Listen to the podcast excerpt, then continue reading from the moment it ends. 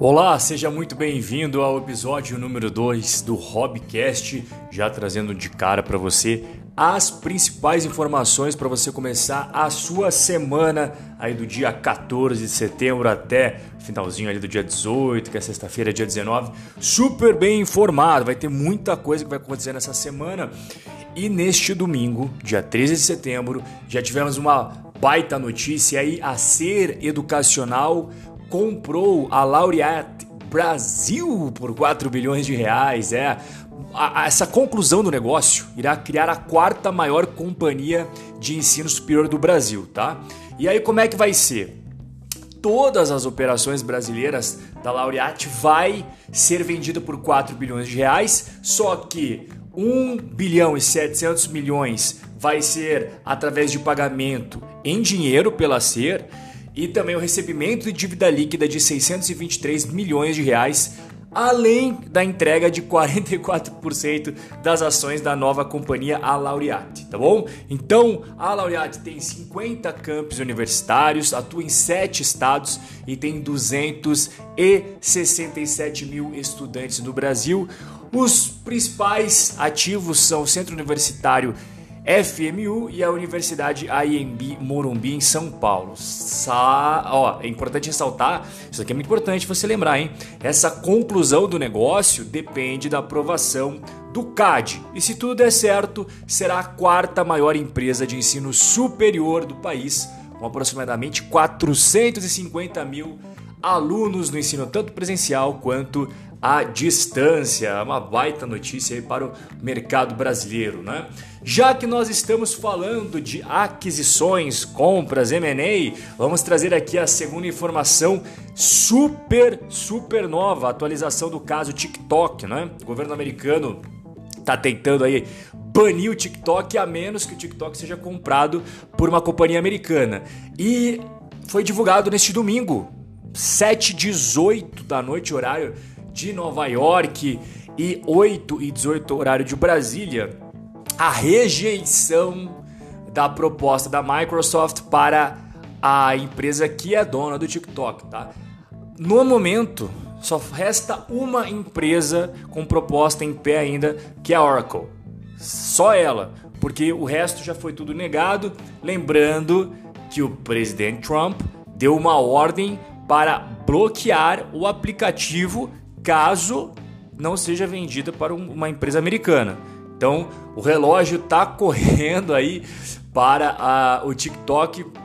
Realmente é uma, é uma questão um pouco complicada, né? O prazo máximo, só para você saber, ele assinou em 6 de agosto uma ordem executiva que teria que ser vendido para aí uma empresa americana até o dia 6, é, dia 20 de setembro. Então, 6 de agosto ele assinou, falou: olha, se vocês não venderem até dia 20 de setembro para uma empresa americana, vocês não podem funcionar nos Estados Unidos. E o mercado americano, vocês sabem que é super importante para qualquer companhia, né? Já que nós estamos falando dos Estados Unidos, não podemos deixar de lado nossa terceira informação crucial aqui hoje, que o Trump na na terça-feira passada aí, né? Porque que a gente, a gente teve feriado nos Estados Unidos do Dia do Trabalhador no dia 7, o dia 8 voltou, e desde então o Trump começou uma ofensiva feroz aí para, segundo ele, acabar com a dependência dos Estados Unidos da economia chinesa. Ele também afirmou que o, o, o, Joe Biden é apenas um peão dos chineses e, caso seja eleita, a China será dona dos Estados Unidos. Lá, vamos, vamos lembrar o seguinte, né? Esse discurso do Donald Trump tem que ser colocado num contexto que nós estamos próximos à eleição presidencial é, norte-americana. Como resposta, o governo chinês apontou que pode até vender 20% dos seus títulos é, do governo americano como uma espécie de retaliação. Tá? É, a situação entre Estados Unidos e China acabou é, se, se, se, complicando um pouco mais aí nesse cenário próximo às eleições, tá? Bom, a gente acompanhou aí um caso aí na semana passada, né?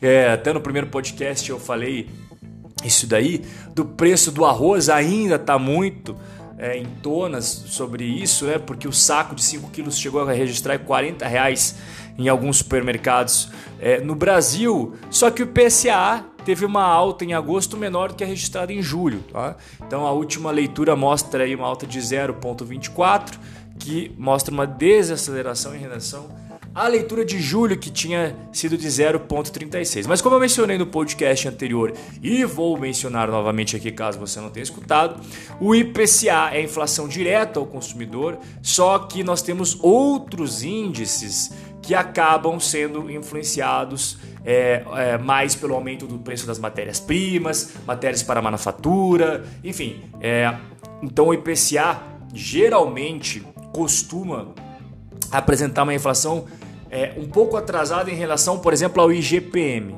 Tá? O IGPM costuma crescer antes e depois vem o IPCA. Eu falei mais sobre isso no podcast número 1 um do Hobbycast. Se você tiver curiosidade, você dá uma analisada lá. Bom, Estados Unidos, tá? Mais uma notícia super importante foi divulgada sábado, aí no dia 12, que os Estados Unidos suspenderam a restrição de voos que saem do Brasil. Então o governo americano informou que está mudando a sua estratégia em relação à prevenção da Covid-19 e priorizando outras medidas de saúde pública para reduzir o risco de transmissão é, durante as viagens, tá? Então o que, que isso significa na prática? Que o Departamento de Segurança Interna dos Estados Unidos anunciou que essa suspensão que estava em voga aí não vai mais existir a partir desta segunda-feira, dia 14. Tá? Então os brasileiros vão poder voltar a, a ir para os Estados Unidos. Uh, também foi incluído, olha só que interessante, tá? Também foram incluídos voos que vêm da China, acabamos de falar da China, tá permitido, Irã também, os países da, da Europa e Reino Unido, ok? Então, isso daí é importante para você que gosta de viajar, gosta de passear nos Estados Unidos. A gente estava com uma restrição desde o dia 28 de maio, hein? Nós estamos aí no meio de setembro, então uma restrição bem grande que enfrentaram os brasileiros que gostam dos Estados Unidos. Brasil, renegociações de financiamentos de carros disparou 500% durante a pandemia. E olha só que dado interessante: 64% dos clientes que foram pesquisados pela Deep Center, que é uma empresa de, de análise, tá? gestão de informação, análise de dados, inteligência artificial, é, 64% dos clientes que foram pesquisados optaram por devolver o automóvel no mês de agosto é um número impressionante. E em relação às empresas de cartão de crédito, as renegociações cresceram 57% durante a pandemia e o não pagamento saltou 64%. Tá? É, vale, vale ressaltar que quantas pessoas foram analisadas. Segundo a Deep Center, foram analisadas um milhão de clientes de duas grandes instituições financeiras no Brasil. Realmente algo é muito grande, tá? Já que vamos, estávamos falando de Brasil, vamos pegar aqui um voo rapidinho até Buenos Aires. Vamos falar aqui um pouco de economia internacional. O ministro da Argentina, Argentina, Argentina, diz que ele vai pausar o pagamento das dívidas do Fundo Monetário Internacional até 2024. Bom, eu já vou falar sobre isso, só deixa eu explicar um pouco melhor a notícia. A Argentina está tentando evitar o pagamento dos empréstimos ao Fundo Monetário Internacional entre 2021 e 2024. Tá? Quem falou isso foi o próprio ministro da Economia, Martin Guzmán. Ele falou isso numa reportagem que foi publicada no La Nación neste domingo, dia 13 de setembro. O Argentina vem de terceiro ano de recessão, está tentando renegociar suas dívidas, é, conseguiu inclusive recentemente renegociar, tá? Parte da sua dívida aí, mas com credores privados, ok? Então o que aconteceu agora? É, ele conseguiu, o Guzman, ele fez uma reestruturação de 100 bilhões de dólares da dívida em moeda estrangeira da Argentina com credores privados, só que o FMI é, não é exatamente um credor privado, né?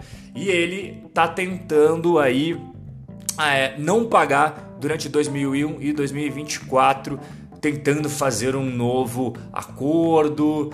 É, é complicado, tá? A situação é, da Argentina não é nem um pouco fácil. O que nós podemos esperar para esta semana, igual eu falei para você no comecinho é, desse podcast, quais são as perspectivas para a próxima semana aí do dia 13, que do dia 13 começa domingo, né? 14 de fato que as pessoas começam a se preocupar mais na segunda-feira, até ali o dia 18, sexta-feira, dia 19, sábado. O que, que vai acontecer de interessante? Bom, vamos lá. Então, serão divulgados os dados da produção industrial nos Estados Unidos, China e a zona do euro. Esses dados são super importantes para você que investe na bolsa de valores, tá? Ah, já na segunda-feira vão ser divulgados os dados da produção industrial da zona do euro no mês de julho. É esperado uma pequena desaceleração. Tá? Já na China são esperados os dados de produção industrial, tanto é, é, é, produção industrial e também da força do mercado de trabalho, tá bom? Isso daí o investidor tem que estar tá atento, tanto à produção quanto à taxa de desemprego chinesa. Na terça-feira serão divulgados dos Estados Unidos. Eles esperam aí uma leve desaceleração na retomada da indústria comparado aos meses anteriores. Na zona do euro também na terça-feira teremos aí o índice de preços ao consumidor.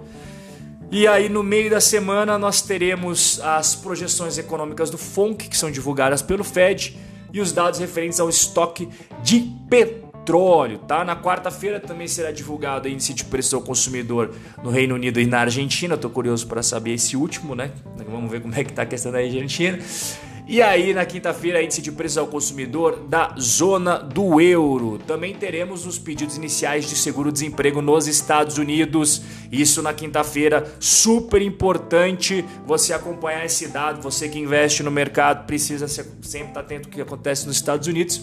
É prevista uma pequena recuperação, tá? Com uma diminuição ali dos pedidos que estavam na casa dos 884 mil na semana anterior. E na sexta-feira vai ser um dia mais calmo no mercado internacional. Teremos ali apenas o índice de preços ao produtor na Alemanha. Não vai ser muito movimentado na sexta-feira. O pessoal já pode curtir bastante o happy hour na quinta, porque sexta-feira vai ser meio morto. No Brasil, vamos agora para a agenda brasileira. Vai ser mais tranquilo. No início da semana a gente vai ter aí divulgado o IBC, que é o Índice de Atividade Econômica do Banco Central, tá? Isso daí ajuda na decisão da política monetária brasileira. Atualmente esse índice está em 4,39, provavelmente não tenha alterações significativas. O destaque aí a gente pode trazer é a decisão da taxa de juros Selic por parte do Comitê de Política Monetária do Banco Central no meio da semana, onde a tendência é a tendência, presta atenção na palavra, tendência não é garantia, manutenção da taxa atual de 2%. E para fechar a semana será divulgado aí pela FGV o índice geral de preços, o IGPM, que é muito importante também para o investidor sempre se atentar. Esse índice é utilizado para correção de contratos, como por exemplo aluguéis de imóveis, e ele sofre bastante com as oscilações do dólar e também das commodities. E assim, nós encerramos o podcast número 2. Eu espero que você já me siga no YouTube e você também me siga no Instagram, que eu posto conteúdos exclusivos por lá. E a gente se vê no nosso próximo encontro aqui no Hobcast. Um forte abraço, até a próxima e um excelente começo de semana para você.